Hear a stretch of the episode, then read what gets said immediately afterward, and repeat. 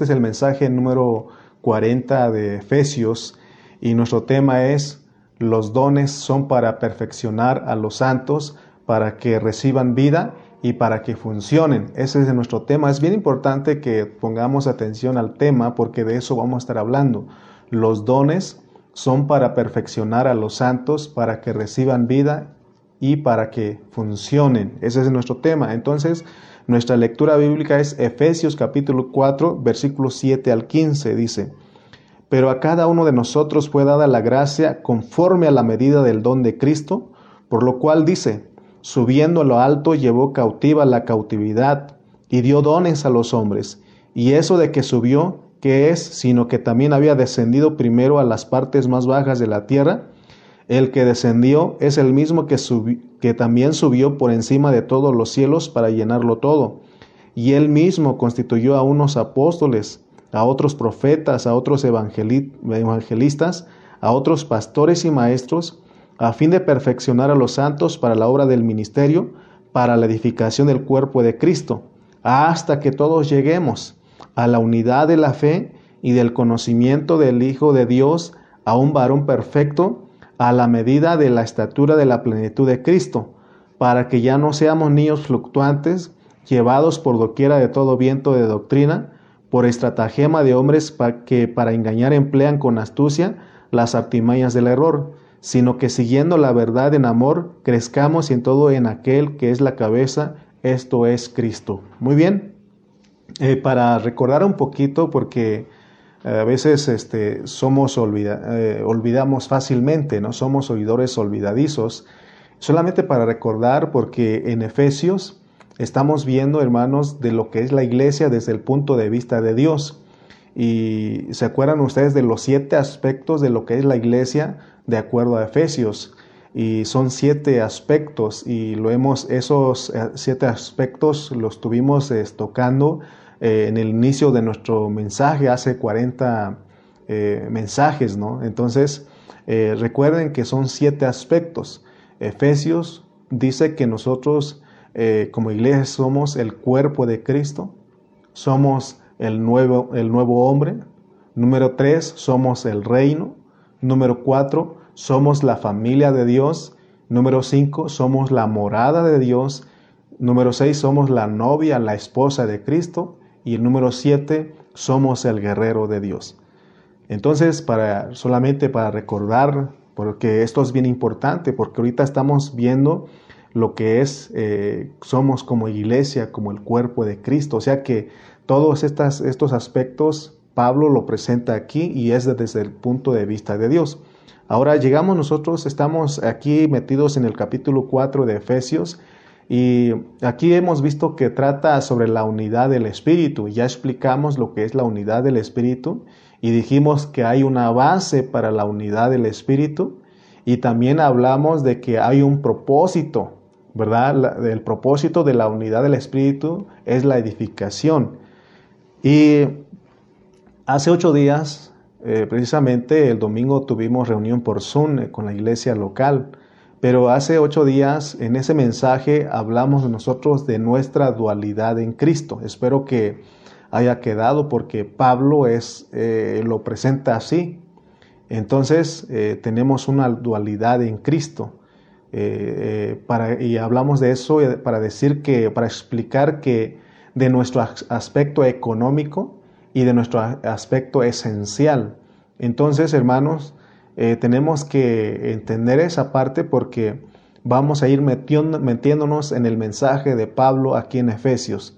Porque, em, ¿Por qué hablamos de esa manera? Porque eh, nosotros, todos nosotros tenemos que entender lo que es estar en Cristo, porque todo es en Cristo. Es, eh, Colosenses 3.3, ¿se acuerdan ustedes que dijimos que dice ahí que nuestra vida está escondida en Cristo, con Cristo en Dios? O sea que nosotros estamos escondidos ahí en Cristo, o sea, nosotros como el cuerpo, como la iglesia, estamos ahí metidos, escondidos en Cristo. Entonces, los cristianos tenemos que tener bien claros estos conceptos para poder verdaderamente entender el propósito de Dios. Porque hay algo que Dios, hermano, este, desea para nosotros los cristianos, sus hijos. Él desea bendecirnos con su revelación y porque Él no quiere que seamos una iglesia, un pueblo que estemos a ciegas, que, que, seamos ignorantes de su revelación divina. Por eso Pablo, cuando empezamos en el capítulo 1, Él dice que Él ora para que a nosotros se nos dé un espíritu, para que el Dios y Padre de nuestro Señor Jesucristo nos dé un espíritu de sabiduría y de revelación, ¿verdad? Y que abra nuestros ojos. Amén. Por eso, eh, agradecidos con Dios porque cada vez que estamos metiendo en Efesios, eh, vamos comprendiendo más cosas. Y cuando yo hablé un poco de, de, la dualidad, de lo que es estar en Cristo en los lugares celestiales, y, y usamos, creo que es Primera de Corintios 12, ¿no?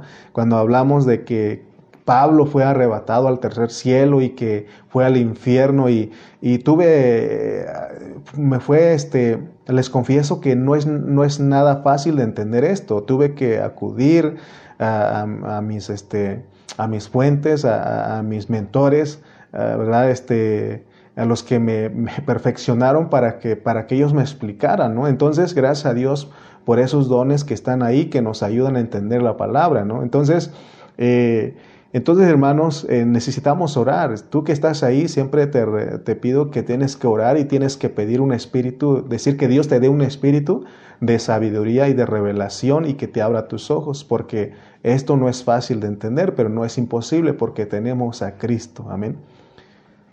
Entonces estamos entendiendo al cuerpo de Cristo bajo su contexto, porque como cuerpo estamos en Cristo. Eh, decíamos que cuando Cristo murió y resucitó, de acuerdo a la, pureza de la palabra de Dios, dice que Él se presentó delante del Padre Celestial. Eh, después de que Él hizo todo el trabajo que tenía que hacer en la tierra, Él murió, entonces al tercer día resucitó, pero Él se presentó delante del Padre Celestial. Entonces es lo que vamos a estar otra vez recordando en esta hora porque es bien importante que que los conceptos nos queden claros a nosotros.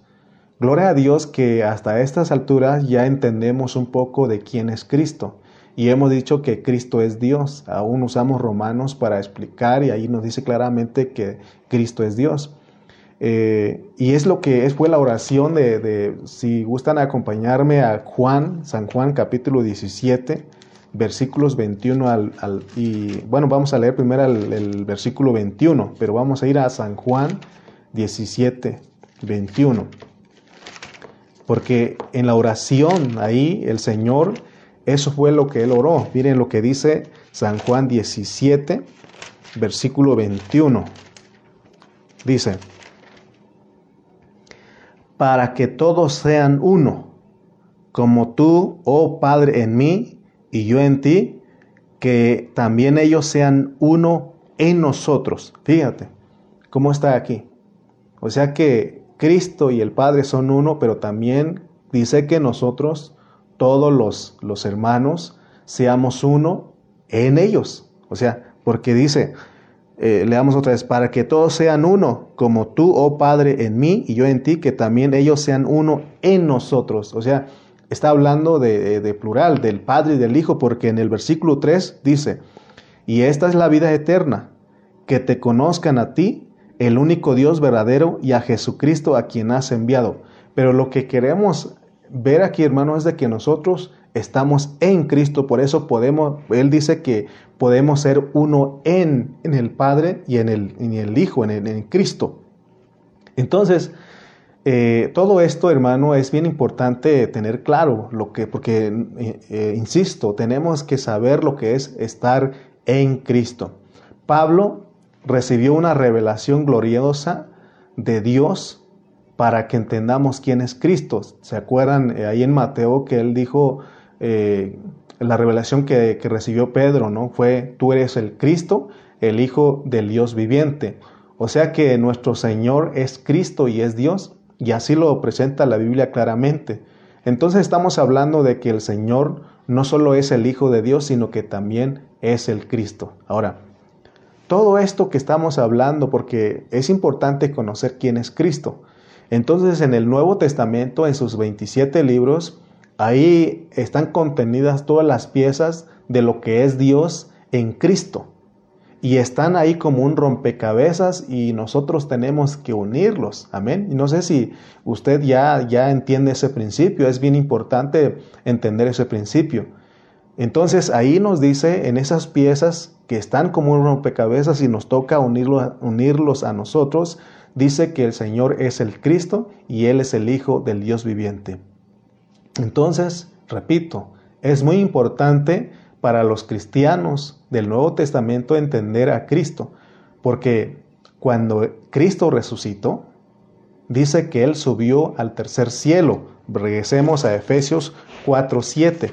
Efesios 4.7. Ahí es, son nuestros versículos claves que estamos. Dice 7 y, este, y 8. Dice, pero a cada uno de nosotros fue dada la gracia conforme a la medida del don de Cristo, por lo cual dice, subiendo a lo alto, llevó cautiva la cautividad y dio dones a los hombres. Y el contexto nos dice que el Señor resucitó y subió al tercer cielo, porque ya dijimos que Él terminó una obra, ¿verdad? Y en la cruz se dijo, consumado es.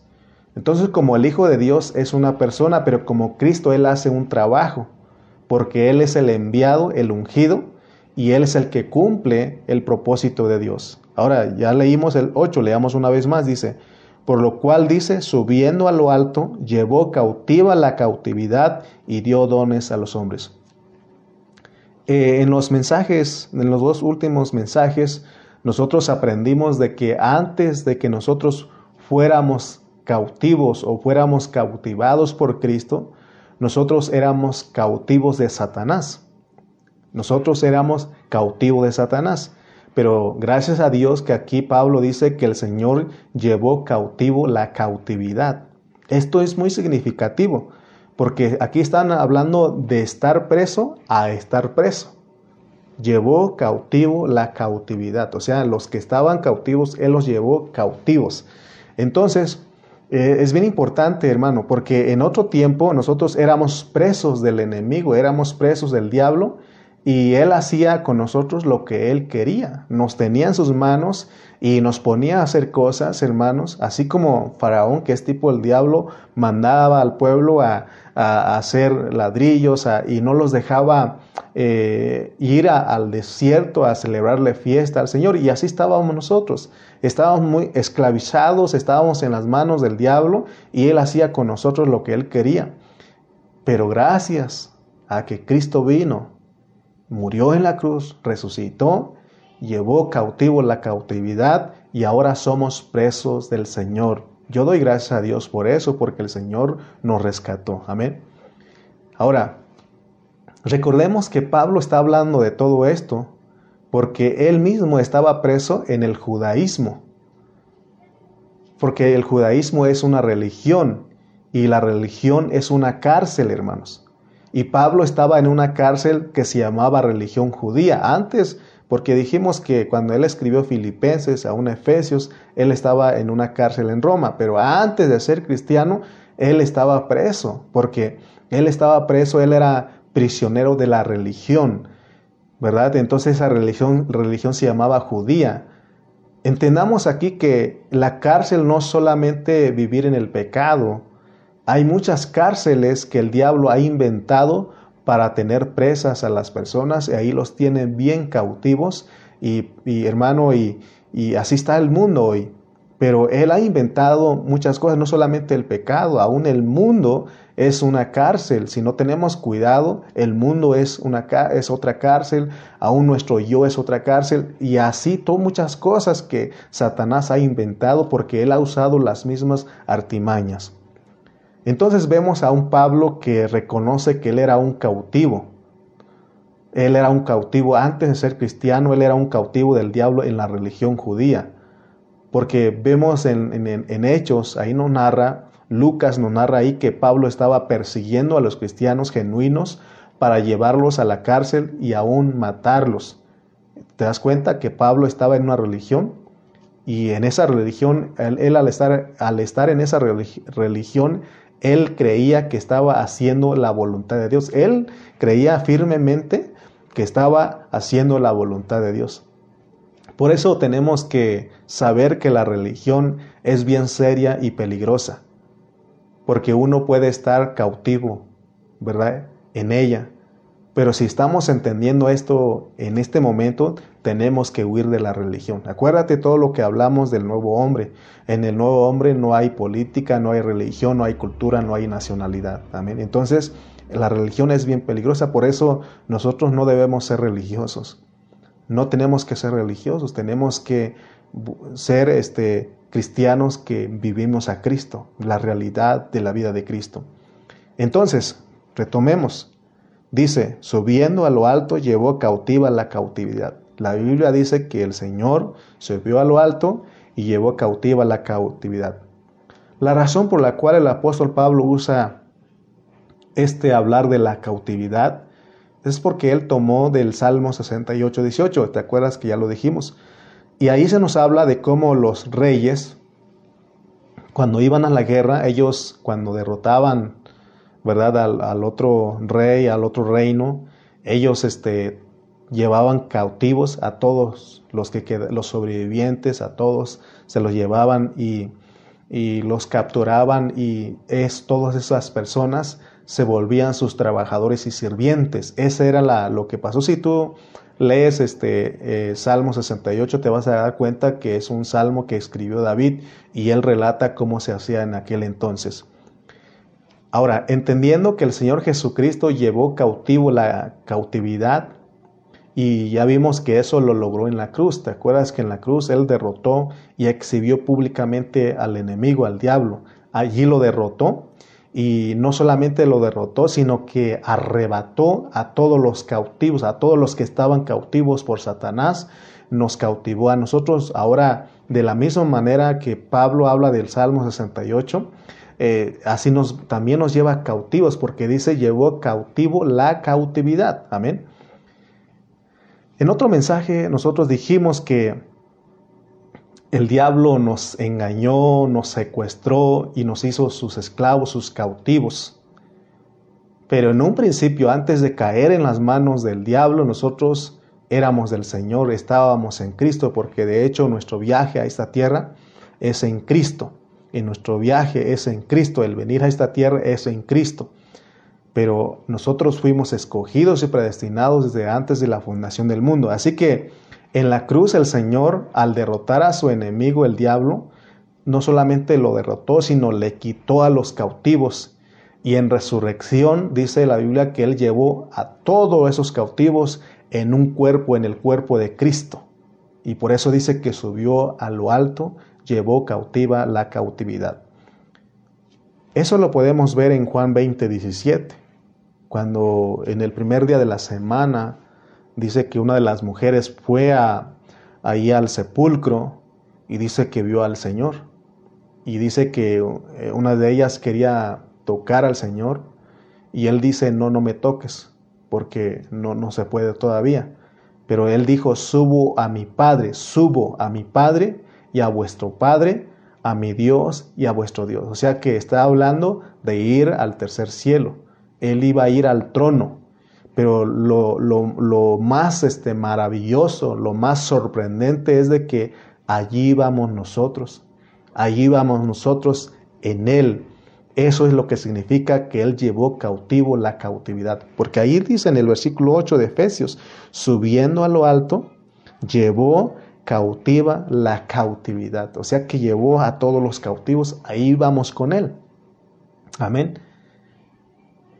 Entonces nosotros somos un séquito que el Señor está llevando en su viaje y ese viaje hemos visto que es maravilloso porque es de eternidad a eternidad, porque el propósito de Cristo es llevarnos de regreso a nuestra fuente, nosotros tenemos que regresar al Padre, al un Dios y Padre, porque de ahí salimos nosotros, hermanos. Amén. Cuando se habla de que nosotros estamos en Cristo y presos en el Señor, estamos hablando de un conjunto de hombres, porque el nuevo hombre es un hombre corporativo. Por eso decimos que todos nosotros somos el nuevo hombre. Yo no, eh, no, no, puedo yo ser solo el nuevo hombre. El nuevo hombre es un hombre corporativo. Son todos los cristianos que han recibido y han creído en Cristo. Amén. Entonces el Señor Jesucristo vino a esta tierra y vino con un itinerario, vino eh, de acuerdo a una ruta, ¿verdad? recuérdate pues que Él vino de la eternidad y lo que Él hizo fue que se encarnó. Dice la Biblia que Él vivió 33 años y medio en la tierra, murió en la cruz del Calvario y dice la palabra que Dios lo resucitó y que ahora está sentado a la diestra del Padre que, intercediendo por nosotros. Pero, pero lo que queremos, lo que Pablo nos quiere transmitir es, porque ya vemos que todo eso, que de lo que el proceso, el itinerario que el Señor tuvo que pasar y sabemos que Romanos dice que Él está a la diestra del Padre intercediendo por nosotros. Aún este Esteban, cuando estaba, eh, lo estaban matando, él también vio y ahí vio al Hijo del Hombre sentado a la diestra del Padre. Pero, pero hermano, pero lo tremendo aquí, lo, lo, sorprendente aquí, hermano, lo que muchos no saben y les cuesta creer es de que la Biblia registra que en este viaje que el Señor hizo cuando resucitó, lo hizo juntamente con nosotros, nosotros íbamos en Él. Por eso la Biblia dice, es lo que dice la Biblia y no es nuestra idea. La Biblia declara, que nosotros venimos en Cristo y que vivimos en Cristo y que morimos en Cristo y que resucitamos en Cristo. Pablo era un experto en hablar de todo eso y que nos han sentado en los lugares celestiales con Cristo. Él habla de todo eso en Romanos, Colosenses, en Efesios, en Gálatas, porque él dice, ya no vivo yo, Cristo vive en mí y lo que vivo en la carne lo vivo en la fe del Hijo de Dios. ¿Te das cuenta lo que habla Pablo? Pablo siempre habló de estar en Cristo y, él, y es lo que él nos quiere transmitir a nosotros. Por eso hemos hablado de nuestra dualidad en Cristo. Porque si te pregunto a ti, ¿dónde está Cristo? Él está en los cielos, a la diestra del Padre, pero también está aquí con nosotros. Está en nuestro espíritu, porque Él es nuestra sabiduría y Él está aquí en nuestro espíritu y quiere habitar en nuestro corazón. ¿Te das cuenta? Pero, pero nosotros hablamos de nuestra dualidad en Cristo. Nosotros, si Cristo está allá, en el tercer cielo, significa que nosotros estamos en Él. Y Él está aquí, nosotros estamos aquí en Él. Y todo esto es por fe. Amén. Entonces, Cristo está en el cielo y está en la tierra. Vamos a ver a Juan, vamos a ir a San Juan 3, 12 y 13 para ver que el Señor cuando Él estuvo en esta tierra, Él nunca dejó de estar allá arriba. Vamos a ver San Juan 3, 12, 3, 12 y 13. San Juan, el Evangelio de San Juan 3, 12 al 13 dice. Si os, he dicho cosas terrenales, está hablando el Señor, si usted tiene una Biblia y está marcado en rojo las palabras del Señor, el Señor está hablando aquí. Si os he dicho cosas terrenales y no creéis, ¿cómo creeréis si os dijere las celestiales? Nadie subió al cielo, sino al que descendió del cielo. Fíjate cómo está escrito, fíjense cómo está escrito. Nadie subió al cielo sino el que descendió del cielo, el Hijo del Hombre que está en el cielo. No dice que estaba en el cielo porque Él descendió, ¿verdad? Pero no dice que estaba, sino que el que descendió, el Hijo del Hombre que está. O sea, en ese momento Él estaba allá. Y es lo que mucha la mente humana no, no comprende. Amén. Porque esa es la parte eh, de Dios eh, que Él puede hacer eso. Entonces nosotros en nuestro ser natural no podemos hacer eso. Pero en Cristo sí. Por eso dice Pablo, todo lo puedo en Cristo que me fortalece. Esto es posible porque Cristo nos contiene a nosotros y nosotros contenemos a Cristo. Esto se llama coinherencia, que nosotros, que Cristo nos contiene y nosotros contenemos a Cristo. Amén. Entonces, hablando de nuestra dualidad en Cristo, nosotros cuando Cristo fue, eh, subió a lo alto, nosotros fuimos presentados en Cristo al Padre. Ni habíamos nacido, porque eso fue hace más de dos mil años, ni habíamos nacido, pero ya estábamos presentados delante del Padre. Eso significa que Él llevó cautiva la cautividad, por eso ya íbamos todos. No es que ciertos hermanos fueron y ahora nos toca ir a nosotros, no. Es que cuando Él resucitó y subió al, tercer cielo, al trono, nosotros también ya íbamos, porque hay un propósito de que el Señor se fue y nosotros en Él. Amén. Entonces, ni habíamos nacido, pero como fuimos escogidos y predestinados, ¿cuándo? Porque nosotros no venimos a existir cuando nacemos en esta tierra, cuando nacimos en esta tierra, sino que nosotros ya habíamos sido escogidos y predestinados desde antes de la, antes de la fundación del mundo en Cristo. En otras palabras, allá en la eternidad pasada, antes de la fundación del mundo, nos pusieron en Cristo. Por eso decimos que nuestro viaje es en Cristo y si hemos de regresar y si ya regresamos en Cristo, todo es en Cristo, amén. El hecho de que nosotros no habíamos nacido cuando Él estaba cumpliendo su itinerario en esta tierra, no quiere decir que nosotros estábamos excluidos de ese itinerario, no. De hecho, ahí estábamos. Esa es la realidad de lo que presenta la Biblia. Y tenemos que orar, pues, hermanos, para que Dios abra nuestros ojos para ver, esta realidad, porque si no vamos a torcer la palabra. Vamos a ir a Romanos 8:29. Romanos 8:29, leamos este versículo. O sea, fíjate el hablar de Dios, veamos el hablar de Dios, el, hablar celestial de Dios. Romanos 8, 29 dice, porque a los que antes conoció, ¿cuándo nos conoció? En la eternidad pasada, desde antes de la fundación del mundo. También los predestinó para que fuesen hechos conformes a la imagen de su Hijo, para que Él sea el primogénito entre muchos hermanos, a los que antes conoció, también los predestinó. Dios en su palabra vemos que ya todo está bien, está bien terminado para Dios, porque aún sigue diciendo el 30. Y a los que predestinó, a estos también llamó, y a los que llamó, a estos también justificó, y a los que justificó, a estos también glorificó. Todo está en tiempo pasado. Entonces, si nosotros somos de fe, si nosotros creemos en el, hablar de Dios y sabemos lo que es estar en Cristo, entonces cuando leemos en Apocalipsis la nueva Jerusalén, nosotros tenemos que vernos ahí ya terminados y gloriosos.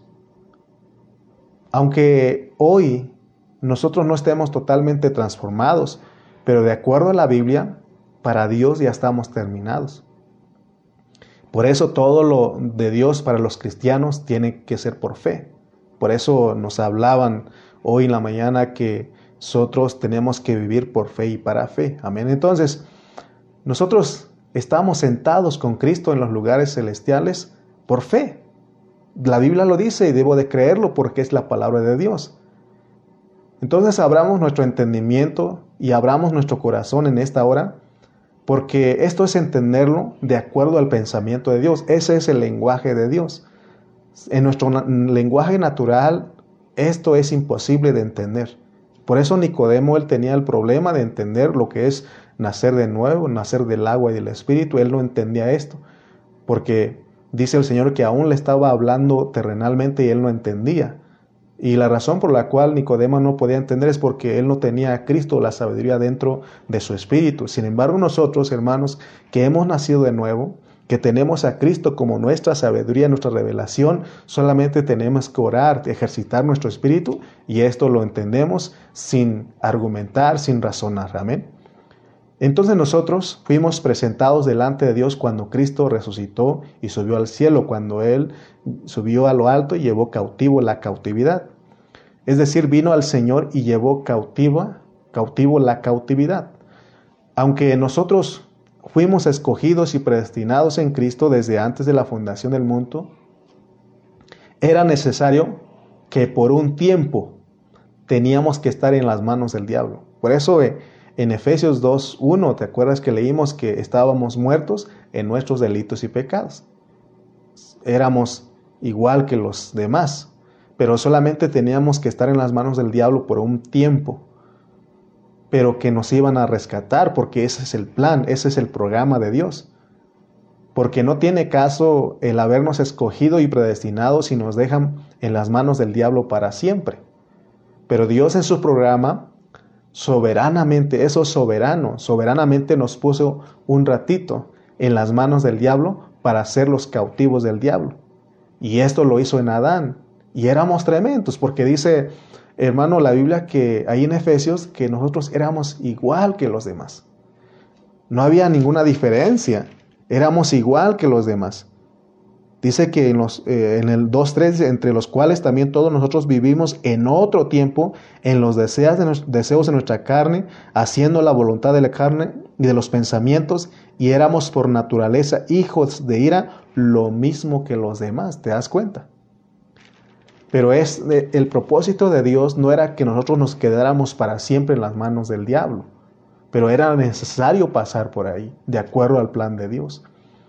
Entonces, al subir a lo alto y al llevar cautiva la cautividad, Cristo, porque Él nos arrebató de las manos del diablo, aunque estuvimos un tiempo ahí, Él nos arrebata de las manos del diablo y ahora Él nos lleva cautivos y sube a lo alto y lleva cautiva la cautividad.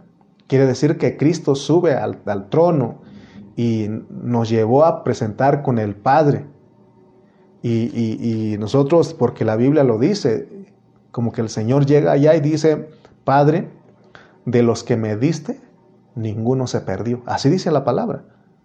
Entonces es imposible que nosotros que fuimos escogidos y predestinados nos perdamos. Es imposible. Entonces, es imposible porque dice también Colosenses que ya dijimos que nuestra vida está donde? Escondida con Cristo en Dios. Entonces, al estar nosotros en Cristo, al estar nuestra vida en Cristo, a donde quiera que Cristo va, nosotros también vamos con Él. Él subió al tercer cielo cuando resucitó, nosotros íbamos allá y Él nos presentó con el Padre. También dice que ahí en Efesios 4, eh, el 9, eh, dice que el 10, 9 y 10 dice que él, él descendió al infierno.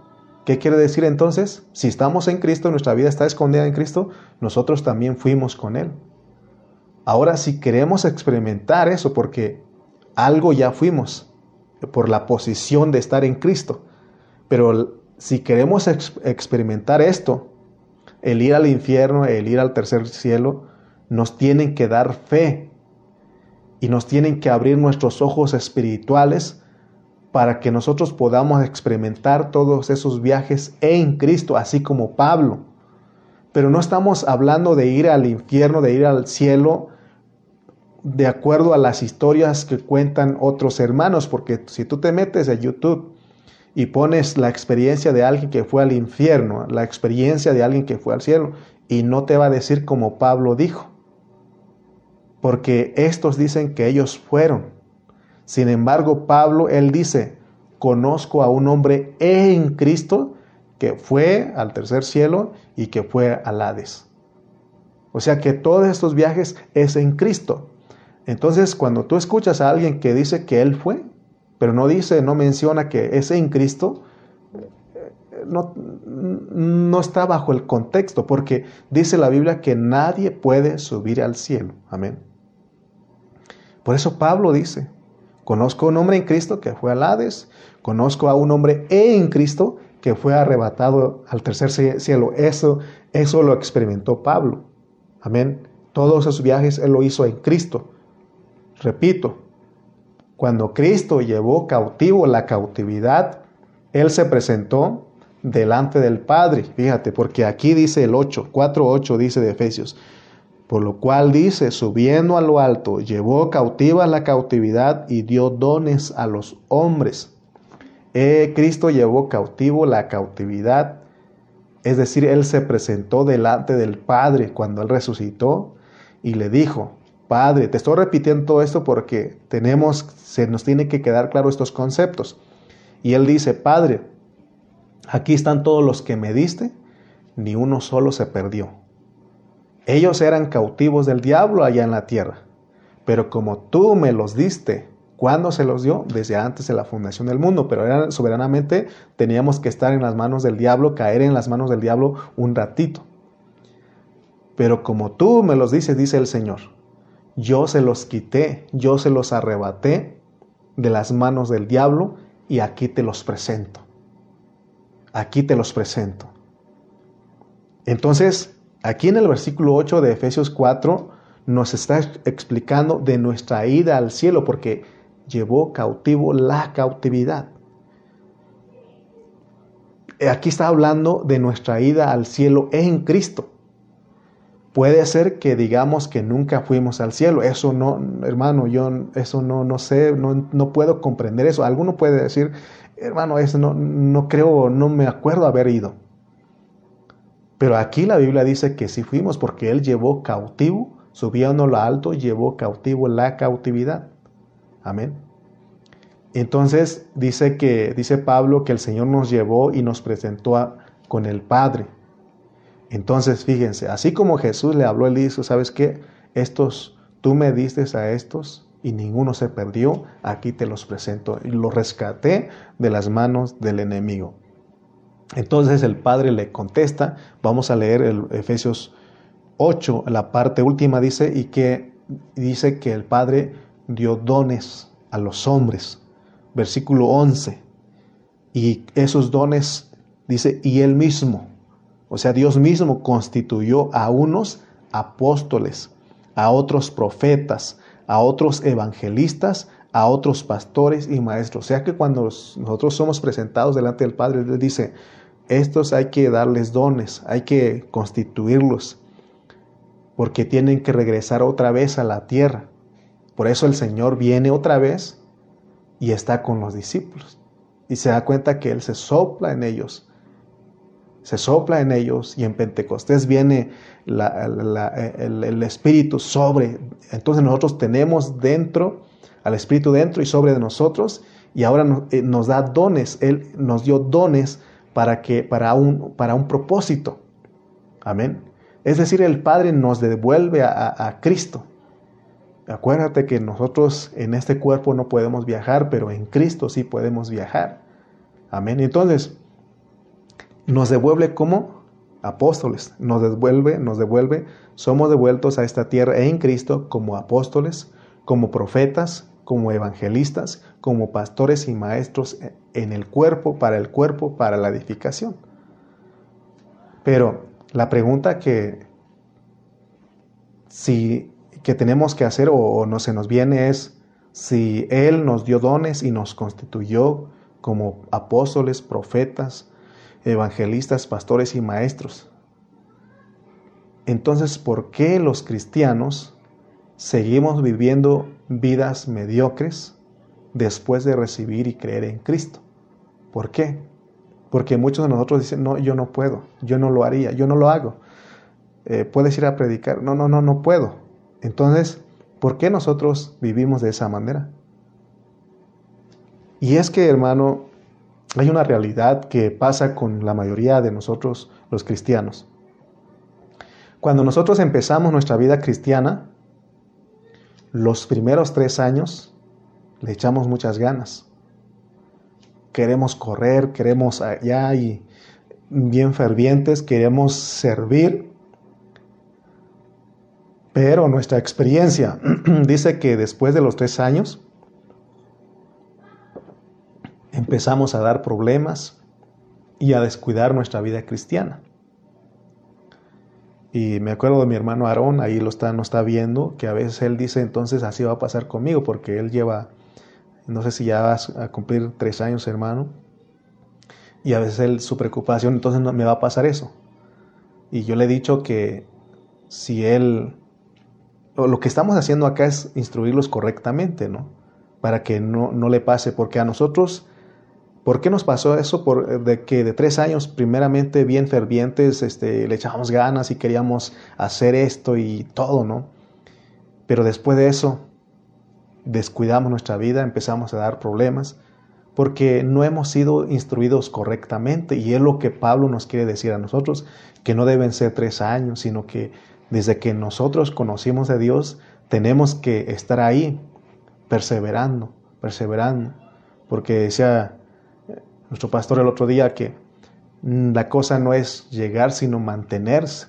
Y el mantenerse cuesta, ¿no? Entonces, por eso hoy eh, eh, Dios nos está metiendo en esta enseñanza porque Dios quiere que los nuevos que están llegando y aún los que ya tenemos tiempo, si hemos descuidado nuestra vida cristiana, nuestra función en la vida de la iglesia, ahora tenemos que ¿verdad? Este, ser hermanos bien sólidos en nuestras convicciones, en nuestra fe. Así los nuevos también tenemos que instruirlos. Por ejemplo, el otro día hablábamos también, ¿no? De, con hermano Toño Junco, no sé si está ahí, este, y él le habló al hermano Francisco Pérez. Entonces, este, entonces Francisco viene a ser la sombra de Toño, por eso Toño tiene mucha responsabilidad. Y Toño tiene que amar las reuniones y tiene que estar en todas las reuniones porque es lo que le va a enseñar a, Panchito. Porque si Toño se reúne cada vez que quiere, entonces Panchito es lo que va a aprender. Entonces te das cuenta que nosotros como hemos, no hemos sido eh, este, instruidos correctamente, espero que Toño no se moleste conmigo, es, es mi amigo. ¿verdad? Pero estamos este, hablando de que aquí, hermanos, necesitamos enseñar correctamente a los hermanos y los que hemos vivido una vida mediocre, ahora es cuando tenemos que entender lo que Pablo nos está diciendo a nosotros. Entonces, retomemos porque de repente hablamos algunas cosas para reforzar lo que estamos hablando. Entonces nosotros éramos qué? Cautivos del diablo. Pero el Señor al derrotar al diablo nos lleva cautivos porque subiendo a lo alto llevó cautivo la cautividad. Entonces lo que hace el Señor es que nos presenta al Padre, pero el Padre nos devuelve a, nos devuelve a nosotros a Cristo como dones. Regresamos como hombres dones. Y tenemos que orar pues para que el Señor nos alumbre para entender esto. Porque qué lección quiere Dios enseñarnos o nos quiere dar en esta hora que aprendamos. Lo que Él quiere es que nosotros entendamos que fuimos devueltos al cuerpo, a la iglesia, porque el Señor nos capturó, nos cautivó. Ahora veamos para qué el Padre nos devuelve al cuerpo como los hombres dones. Porque puede ser que ya llevamos años de cristianos y no sabemos para qué nos devolvieron al cuerpo.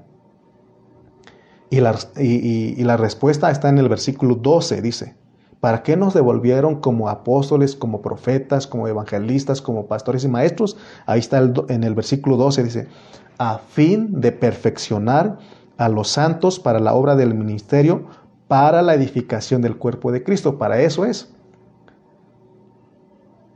A Pedro en Mateo 16, en la, en la declaración, en la revelación que él recibió de parte del Padre, ahí dice que hay una edificación entonces, el propósito del Padre es edificar su iglesia, es edificar su reino. Entonces, Él nos quiere usar a nosotros como sus materiales para ser edificados sobre la roca que es Cristo. Entonces, repito, puede ser que seamos cristianos de varios años, pero no estamos siendo edificados. ¿Por qué? Porque no hemos entendido el propósito para el cual nos devolvieron al cuerpo, y nos dieron dones. En estos pasajes de Efesios 4, 8 y 11, que habla de que dieron los dones, de que de, ser apóstoles, profetas, evangelistas, pastores y maestros, muchos hermanos que no han estudiado seriamente la palabra, que han sacado la palabra fuera de su contexto, ellos usan estos versículos para hablar de asuntos y cosas naturales. Porque los hermanos que estudiaron la, Biblia antes que nosotros dicen que los dones de Efesios 4:11 son jerarquías y otros dicen que son títulos, pero de acuerdo al contexto son dones para que Cristo edifique su iglesia, son dones, son funciones. ¿Por qué muchos enseñan que los apóstoles, los profetas, los evangelistas, los pastores y maestros son personas con jerarquías. Y también dicen que ellos, eh, eh, entre ellos uno es más alto que el otro y otro los pone en el mismo nivel, pero dicen que son personas que están sobre nosotros. ¿Por qué? ¿Por qué enseñan así? Es porque no han dado una aplicación correcta de lo que está, de lo que Pablo está diciendo aquí nosotros no, tampoco podemos dar una aplicación correcta a esto, a estos pasajes, si nosotros todavía tenemos nuestros pensamientos naturales, humanos y terrenales. Porque el Señor lo habló y dijo, en las naciones sabes que el más grande se enseñorea, pero entre ustedes no, el que quiera ser grande entre ustedes debe ser vuestro servidor. Amén. Entonces nosotros, todo esto que estamos hablando, mis hermanos, es una visión celestial. Por eso tenemos, en Colosenses aprendimos que tenemos que meter nuestra mente al cielo para que podamos entender estas cosas celestiales que el Señor nos está revelando en esta hora. Porque aquí en el versículo 8, 4.8 de Efesios, es el Padre, eh, perdón, es Cristo presentándonos al Padre como sus esclavos, como sus cautivos. Y el Padre nos devuelve al cuerpo, al cuerpo de Cristo para que seamos usados para la edificación de la iglesia. Pero aquí no dice que solamente, solamente van a usar a ciertas personas como muchos hermanos han señalado, sino que aquí dice en el versículo 7, 4, 7 de Efesios, pero a cada uno, pero a cada uno, pero a cada uno de nosotros fue dada la gracia conforme a la medida del don de Cristo. Oye bien, pero a cada uno de nosotros fue dada la gracia conforme a la medida del don de Cristo. Amén. Y aquí en este versículo, aquí estamos incluidos todos los cristianos. No, eh, no solamente son ciertos hermanos, son todos los hermanos. Amén. O sea que todos los cristianos tenemos el llamado, llamado de ser apóstoles, tenemos llamado de ser profetas, tenemos el llamado de apóstoles, ya tenemos el llamado de profetas, tenemos el llamado de evangelistas, tenemos el llamado de pastores, tenemos el llamado de, de maestros. ¿Para qué? Para exhibirnos y para presentarnos ahí. No, para perfeccionar a los santos. Es lo que dice el versículo, a fin, el 12, a fin de perfeccionar a los santos. Pero el problema de, de nosotros es que solamente Muchos hermanos solamente ven de los, de los ministerios y dicen es que yo soy apóstol, yo soy profeta, yo soy evangelista, etc. Pero el problema es de que no, no leemos el 12 que es para perfeccionar. Y el problema es de que nosotros no sabemos qué significa perfeccionar. ¿Qué significa perfeccionar aquí? Perfeccionar a los santos es hacerlos a todos que funcionen, que funcionen como apóstoles, como profetas, como evangelistas, como pastores y como maestros. Perfeccionar es enseñarles a que hagan lo mismo que, que los que Dios manda adelante, porque sí es cierto que Dios manda adelante. Hay personas que Dios manda adelante y esas son las coyunturas que dice el versículo 16, que van adelante, que van ahí, hermanos. Entonces, que entonces lo que Dios quiere que entendamos que nosotros éramos cautivos del diablo, pero ahora Cristo nos cautivó a nosotros y ahora nos hacen un don del cuerpo para la edificación de la iglesia. Ese es el propósito nada más. ¿Por qué Pablo no está hablando de esta manera? Porque él usó el Salmo 68 y habló, usó palabras para, para hablarnos. ¿Por qué? Porque él fue un don. Pablo estaba en la tierra, pero el Señor lo estaba presentando en el trono. Quiere decir que nosotros ni siquiera habíamos nacido y ya nos estaban presentando en el trono, pero que nos devuelven en Cristo para perfeccionar a los santos. Y ya dijimos que perfeccionar es ayudar a que todos los hermanos crezcan. De acuerdo al contexto que es el verso 12, 13 y 16, dice, a fin de perfeccionar a los santos para la obra del ministerio, para la edificación del cuerpo de Cristo, hasta que todos lleguemos a la unidad de la fe y del conocimiento del Hijo de Dios, a un varón perfecto, a la medida de la estatura de la plenitud de Cristo. De versículo 16, de quien todo el cuerpo, bien concertado y unido entre sí por, toda por todas las coyunturas, que se ayudan mutuamente, según la actividad propia de cada miembro, recibe su crecimiento para ir edificándose en amor. O sea que todos hacemos algo, funcionamos, hermanos. Están las, las coyunturas y los miembros ahí trabajando juntos para que eh, para la edificación, para que crezcamos, para ir edificándonos en amor. Esa es la idea de Pablo. Entonces, perfeccionar es para, para que todos funcionan, funcionemos. Perfeccionar a los hermanos es para que todos funcionemos como un enviado que es apóstol, tenemos que funcionar como un profeta, uno que habla los misterios de Dios, tenemos que funcionar como evangelista, uno que gana almas para Cristo, tenemos que funcionar como pastor, uno que cuida a los, a, los más pequeñitos, eh, tenemos que funcionar como maestro, uno que enseña la palabra a los hermanos. El problema es que en muchos años que los hermanos han eliminado las funciones. Como ya dijimos, muchos hermanos usan estos pasajes de Efesios para hablar de jerarquías. Por eso la carga que llevamos aquí es que todos entendamos que debemos funcionar en los dones que se nos dieron. Amén. Por eso la carga que llevamos es perfeccionar a los hermanos. Y siempre les recuerdo, les hemos recordado a ustedes que tenemos que estar enseñando lo mismo. Por eso te recomiendo, escucha al pastor Cayetano, escucha al pastor Carrillo. Ahí estamos hablando lo mismo, hermano. Estamos, eh, eh, examina lo que hablamos y vas a dar cuenta que estamos en el mismo canal. Y yo te invito a que tú te unas con nosotros y que hablemos una misma cosa, porque lo que hablamos nosotros es conforme a la economía del Nuevo Testamento. No estamos hablando, enseñando diferente doctrina, porque el mandamiento que se le dio a Timoteo es de que hablemos la palabra conforme a la economía de, de acuerdo al glorioso evangelio del Dios bendito. Amén. Entonces, si entendemos esto, no deberíamos de permitir que solo un hermano, o no debemos de permitir que solo un hermano sea la estrella en el cuerpo, en la iglesia sino que todos debemos ser compañeros. Todos tenemos que ser perfeccionados porque todos tenemos un llamado. Dejemos de estar quejándonos de los pastores que no hacen esto y pongamos en obra lo que se nos dio, funcionemos, porque nosotros también tenemos el llamado para funcionar en los dones que Dios nos dio. Amén. Todos tenemos que anhelar ser perfeccionados para funcionar, hermano. Pero si solo estamos dando problemas en el cuerpo, entonces no hemos entendido el propósito de Dios.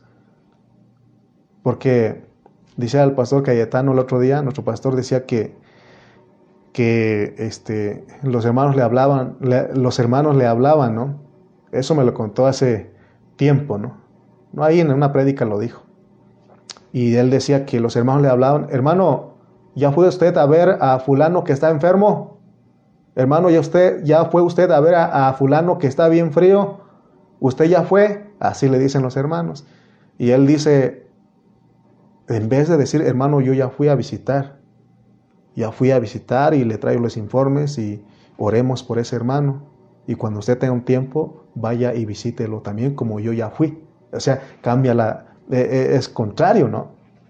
Entonces, pero cuando nosotros no entendemos, damos problemas, hermano. Damos problemas y, y me da este, un poco de vergüenza decirlo porque, pero una vez yo le hablaba al pastor, le hablaba y, porque se fueron todos y me dejaron con la limpieza, ¿no? Y estaba yo con las basuras ahí. Y le hablo a él, le digo, pastor, ¿qué hacemos con la basura? Imagínese lo que yo le estaba diciendo. Y él me dijo, déjalos ahí, ahorita voy y los tiro. Hermano, yo estaba dando problemas a mi pastor, pero cuando yo entendí, dije, Señor Dios. Berna, nuestro hermano Berna Ceja también me enseñó, me dijo, no, tenemos que, si Él no puede, nosotros tenemos que hacer las cosas y no tenemos que preguntar en estas, cosas pequeñas, amén. Y e, eso es porque no hemos entendido, pero porque el propósito de Dios es que todos juntos participemos, participemos en el cuerpo para que juntos crezcamos y juntos seamos perfeccionados para funcionar para la edificación del cuerpo de Cristo. Entonces, hermanos, no hay justificación alguna para que digamos que Efesios es para establecer jerarquías. No podemos estar reclamando jerarquías en el cuerpo. No podemos estar buscando delante de, de, los hermanos ser admirados, delante de las personas ser admirados, sino que nosotros, hermanos, somos los siervos somos los cautivos del Señor que funcionamos para preparar, para enseñar a otros, para que juntos edifiquemos el cuerpo de Cristo. Vayamos a Mateo 23. Mateo 23, versículo 8 al 10. Mire lo que dice Mateo 23, 8 al 10. Pero vosotros no queráis que os llamen rabí, maestro, porque uno es vuestro maestro el Cristo, y todos vosotros sois hermanos. ¿Te das cuenta de lo que está diciendo? O sea que no es para títulos. 9 dice, y no llaméis papa, o sea, padre vuestro a nadie en la tierra, porque uno es vuestro Padre, el que está en los cielos. Ni seáis llamados maestros, porque uno es vuestro Maestro, el Cristo. Amén. Entonces te das cuenta que aquí los dones de Efesios no son títulos, no son jerarquías, sino que son funciones.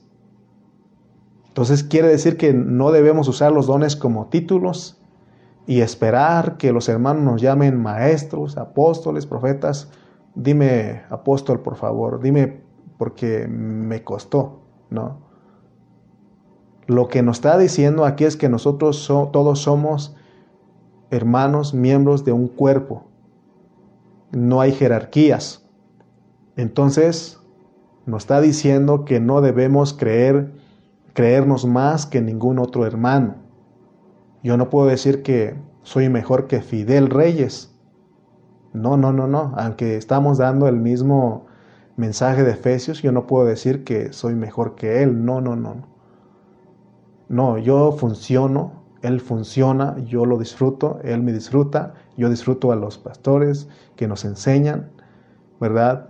Y tenemos que disfrutar a todos los hermanos, amén. Muchos hermanos tienen el concepto de que el pastor es el único que puede, que tiene, que debe y que tiene que funcionar en todos los dones. Pero de acuerdo a lo que estamos estudiando, todos nosotros fuimos devueltos como dones al cuerpo para aprender a trabajar. Espero que Estamos entendiendo esto y al terminar empecemos a procurar a los hermanos. Porque luego me dicen, hermano, usted no me ha hablado. De repente dice, hermano, usted, ¿por qué no nos ha hablado? ¿Por qué no nos ha visitado? Podemos hacer la misma función. Podemos visitar, podemos hablar, podemos tomar el teléfono y hablar a los hermanos.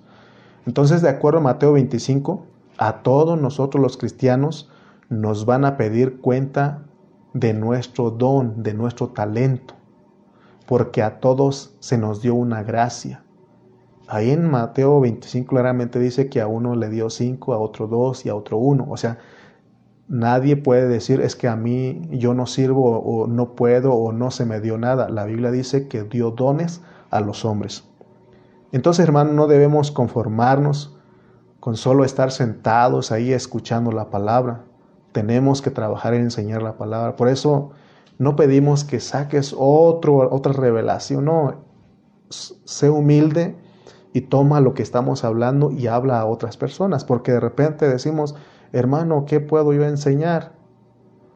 Yo no, con los, con los que Dios me ha dado o con los hermanos que estamos trabajando, que estamos sirviendo, yo no les pregunto a ellos, a ver, ¿qué es lo que usted me sugiere? No, sino que yo hablo lo que en el mismo hablar que están hablando los que van delante.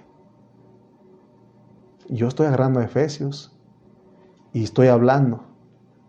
Pero si tú dices, es que voy, el hermano está hablando de Efesios, pero yo voy a, mm, yo a hablar de, de ¿qué? De, de, de Apocalipsis. No, hermano, si eres humilde y estás eh, entendiendo esto, que tenemos que funcionar todos juntos, tenemos que hablar una misma palabra, ¿no? Hay trabajo, tenemos que hablar, hay nuevas personas que necesitan escuchar, amén. Siendo sinceros, nosotros llevamos dentro de nosotros enseñanzas católicas, porque allá nos tenían como mudos delante de los ídolos. y la Iglesia Católica enseñó un error grandísimo que la Iglesia Evangélica no la ha podido sacar en el siglo I había un hermano que se llamaba Ignacio, Ignacio de Antioquía, y él era un religioso. Él fue el primero que llamó a la iglesia católica y a él se le metió que el pensamiento, eh, en el pensamiento que los ancianos son encargados de una iglesia local, una, un nivel, y los obispos son los encargados de una región, de una región de iglesias. Entonces son los errores de la iglesia católica que han afectado a la iglesia evangélica para que no se edifique el cuerpo de Cristo.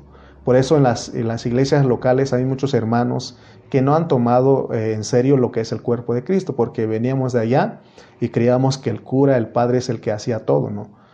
Entonces Ignacio no solo dijo que había obispos, sino que también dijo que había arzobispos Y ahí nació la degradación pues de la iglesia. Después vino el título de cardenales hasta llegar a papa.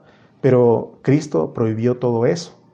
Pero el hombre humanamente en sus conceptos lo practica. Entonces que Dios abre nuestros ojos, hermanos, para hacer la voluntad y, su voluntad y ver lo que Él ve. Amén.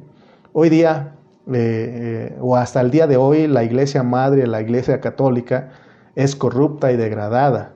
Pero todas las iglesias, las hijas que salieron de ahí en la reforma, se llevaron contigo, eh, consigo perdón, todo el sistema viciado y no han podido deshacer de él, porque hoy día hay hermanos que reclaman y, su, jerarquía y aún se autoproclaman apóstoles de una misión. Entonces hay errores garrafales modernos también, porque también en, el año 1800, que es al principio, a, principios del siglo XIX, ah, hubo, había otro hermano que se llamaba John Nelson Darby. Él dijo que la era, de la era apostólica se acabó en el primer siglo, ¿verdad? Y por eso hay muchos hermanos que creen que hoy día no hay apóstoles, que los únicos apóstoles son los doce, pero nosotros tenemos que ser personas bíblicas, personas sanas y centradas en la palabra del Señor. Entonces vemos que hay dos extremos de enseñanza al respecto. Porque hoy día también hay, está de moda la enseñanza de, los apóstoles. Hay un hermano que le llama apostolitis. Eh, y eso, hermano, vino recientemente en el año 2001. Si tú lo buscas ahí en internet, ahí está surgió ese pensamiento de verdad de que iba a haber una, una este, coalición apostólica y entonces de ahí muchos ahora se han autoproclamado y apóstoles, los han nombrado apóstoles y hay profetas. Y usted ha escuchado en las televisión, ahí salen este, el apóstol, usted con el apóstol, y ahora con tarjetas se presentan, ¿no? Y nosotros tenemos que mantener eso en, mantenernos en un balance, no ir a los extremos, porque la era, de la, era apostólica es toda para el Nuevo Testamento. Y de acuerdo a, Efesios 4:11, vimos que todos esos, los, los, los, este, lo que dice Efesios 4:11 de apóstoles, profetas, evangelistas, pastores y maestros, son los dones que el Padre le devolvió a la iglesia para que sean perfeccionados los santos y que todos ellos puedan participar en esas funciones. No estamos predicando de que ya no hay apóstoles, porque sí los hay, pero en función. Pero no son títulos. No son títulos, hermano. No se puede poner eh, uno el título de, de, apóstol. Porque entonces los, que, los 50 que estamos aquí en Tultitlán, todos seríamos, nos diríamos que nos nombren apóstoles. Por ejemplo, si, eh, llegara yo a encontrar con hermano Aarón, eh, hermano Aarón, y que él me diga, ah, momento, momento, hermano, momento, dígame apóstol, ¿verdad? Entonces, no, no son títulos, hermanos, sino que son funciones. Eh, mi experiencia es de que hace 10 años yo fui perfeccionado, perfección, perdón, hace 20 años, más bien dicho, hace 20 años yo fui perfeccionado en la iglesia en Burlington. O sea, empezó la, eh, fue mi entrenamiento. Hace, tuve 10 años, porque ya tenemos 10 años aquí en México. Entonces, fui perfeccionado por 10 años, desde el 2001 hasta el 2010. Fui perfeccionado en la iglesia en Burlington para ser enviado a predicar la palabra. Y te das cuenta que enviado es apóstol y predicar la palabra es pastor y maestro. Amén. Eh, evangelizar, ¿no? Eh, hablar de parte de Dios, que es profeta. Pero ¿qué hubiera pasado si yo me hubiera conformado, verdad, con solo estar sentado escuchando los mensajes ahí en Burlington? No me hubieran enviado a México a predicar la palabra. Entonces, hermanos, tenemos que prestar mucha atención porque en, eh, en nosotros hay algo que se llama vida y función. Por ejemplo, cuando una mamá le nace un niño, esa mamá tiene que transmitirle vida a su hijo para que no se le vaya a morir, para que no se le vaya a enfermar y morir. Pero ¿cómo le transmite ella vida a su hijo? Dándole pecho. Así ella le transmite vitaminas y le da su vida para que ese niño crezca y se, desarrolle. De la misma manera es en la vida cristiana. Si nosotros queremos que los hermanos crezcan, nosotros tenemos que transmitirles vida. Por eso, ¿qué es lo que hablas con los hermanos? ¿Te das cuenta? Cuando te reúnes con un hermano, ¿qué es lo que hablas con ellos? Por eso Pablo dice, cuando reunís hermanos, ¿qué hay pues hermanos cuando os reunís? Cada uno de ustedes tiene salmo, doctrina, lengua, interpretación. Pero hay otro asunto que tenemos que aparte de la vida que nosotros los cristianos hemos descuidado, que es darle formación a esos niños en Cristo. ¿Verdad? Nosotros eh, no hemos entendido esto y no les hemos dado entrenamiento y no les hemos ayudado a los hermanos para que aprendan a funcionar en los dones. Tenemos que aprender a funcionar, para eso son los dones que se nos dio, para que los hermanos sean perfeccionados. Yo funciono aún, yo entreno, perfecciono a algunos, otros, ese que es perfeccionado, crece y es perfeccionado, enseña a otros y así todos participamos. Gracias a Dios porque hoy podemos llenarlos de vida, porque en lo que hablamos, hablamos la palabra de vida, pero también tenemos que dar formación a los hermanos para que funcionen en los dones. Nuestro deseo es que los hermanos aquí en Tultitlán y en Chimalpa, donde Dios nos ha puesto, crezcan y también otros los hermanos que en otros lugares nos están escuchando, crezcan ahí en la localidad que están y que sean formados para que funcionen. No esperar que el pastor haga todo, a que el pastor este, venga a tirar la basura cuando tú lo puedes hacer. Entonces, en mi experiencia fueron 10 años de entrenamiento, pero creo, que, creo yo que estar, estaba meditando en esto y creo que estamos en los últimos tiempos y, no necesitamos 10 años. Muchos de nosotros necesitamos poco tiempo, pero necesitamos, hermano, entender lo que Dios nos está dando. Amén.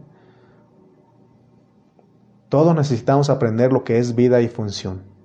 Entonces, Efesios 4, 8 al 9 dice, por lo cual dice, subiendo a lo alto, llevó cautiva la cautividad y dio dones a los hombres, y eso de que subió, ¿qué es sino que también había descendido primero a las partes más bajas de la tierra? Así que Cristo, el Cristo que nos presentó delante del Padre, primero nos llevó a un viaje al infierno antes de llevarnos al tercer cielo, pero eso todavía no lo hemos experimentado, porque tiene que ser en Cristo. Pablo es el que ya lo experimentó, por eso él nos habla.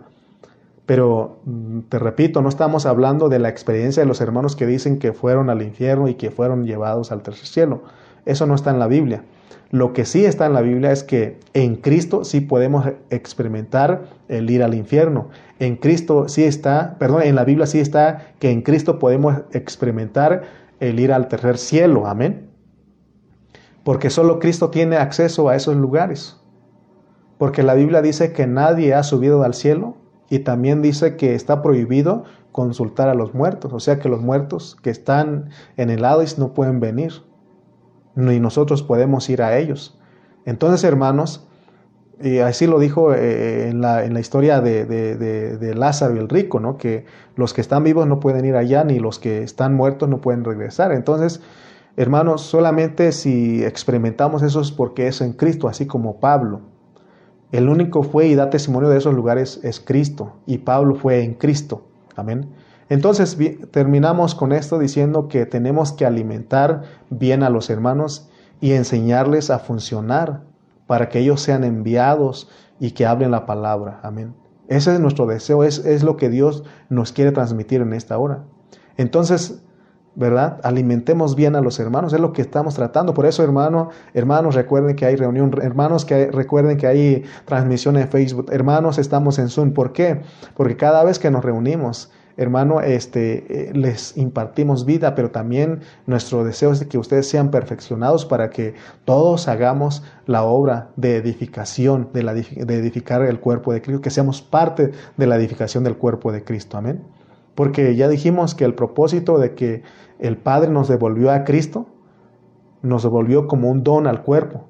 Y eso es para alimentar y entrenar a los hermanos. Todos nosotros podemos, ¿verdad? Este, alimentar y dar formación a los otros hermanos, no solamente el pastor. Amén. Que espero que tú eh, captes eso, pero que no se nos olvide que tenemos que alimentar y entrenar a los santos porque se nos dio un don, como dice Efesios 4:7, pero a cada uno de nosotros fue dada la gracia conforme a la medida del don de Cristo. Todos nosotros nos devolvieron a cada uno conforme a la medida que Dios da. Y es para crecer y perfeccionar a los santos. Amén. Espero que tú hayas comprendido algo. Siempre te, te, recuerdo que para entender todo lo que estamos tocando es, hermanos, eh, orar al Señor que nos dé un espíritu de sabiduría y de revelación y que abra nuestros ojos y que nosotros aprendamos a meter nuestra, nuestra cabeza al cielo, ahí para entender todo esto que nos están revelando, porque son eh, cosas difíciles. Si empezamos a razonar y todo aquello, eh, no vamos a entender nada. Pero yo creo, yo tengo fe de que tú en esta hora, de que usted en esta hora, sí entendió algo, porque Dios nos ha quitado esa maldición de no entender. Somos eh, los entendidos entenderán. Entonces somos entendidos. Amén. Bueno, vamos a orar y, y terminamos con este mensaje número 40 de, de, Efesios. Pero vamos, vamos a orar. Padre Celestial, te damos gracias porque en esta hora nos has mostrado, Señor, tus, tu palabra, Señor, que nos enseña que fuimos llevados en ti y que se nos dio dones para perfeccionar a los santos para la obra del ministerio, para la edificación del cuerpo de Cristo. Y no son títulos como muchos hermanos lo han entendido, sino que son funciones y todos nosotros podemos funcionar en el cuerpo de Cristo. Señor, tómanos en cuenta y ayúdanos a participar en lo que tú nos estás llamando. Gracias Señor porque tú estás con nosotros y nos has llamado a esta realidad. Gracias Padre Celestial por este momento. Ayúdanos Señor, abre los ojos de nuestros hermanos para que vean esta realidad. Danos un espíritu de sabiduría y de revelación. Gracias por la audiencia, gracias por los hermanos que estuvieron y que sigas siendo en cada uno de nosotros y que podamos, Padre Celestial, seguir adelante. Oh Dios, Ayúdanos, Señor Jesús. Queremos entenderte, queremos, Señor, que seas tú en nuestras vidas. Gracias, Padre Celestial, porque has sido bueno con tu iglesia aquí en Tultitlán y Chimalpa. Gracias, Señor, por los niños, los jóvenes y todos los hermanos que estuvieron en esta transmisión. Sigue, sé con ellos, sé con ellos, Padre Celestial. Gracias por este momento. En nombre de Cristo Jesús. Amén y amén.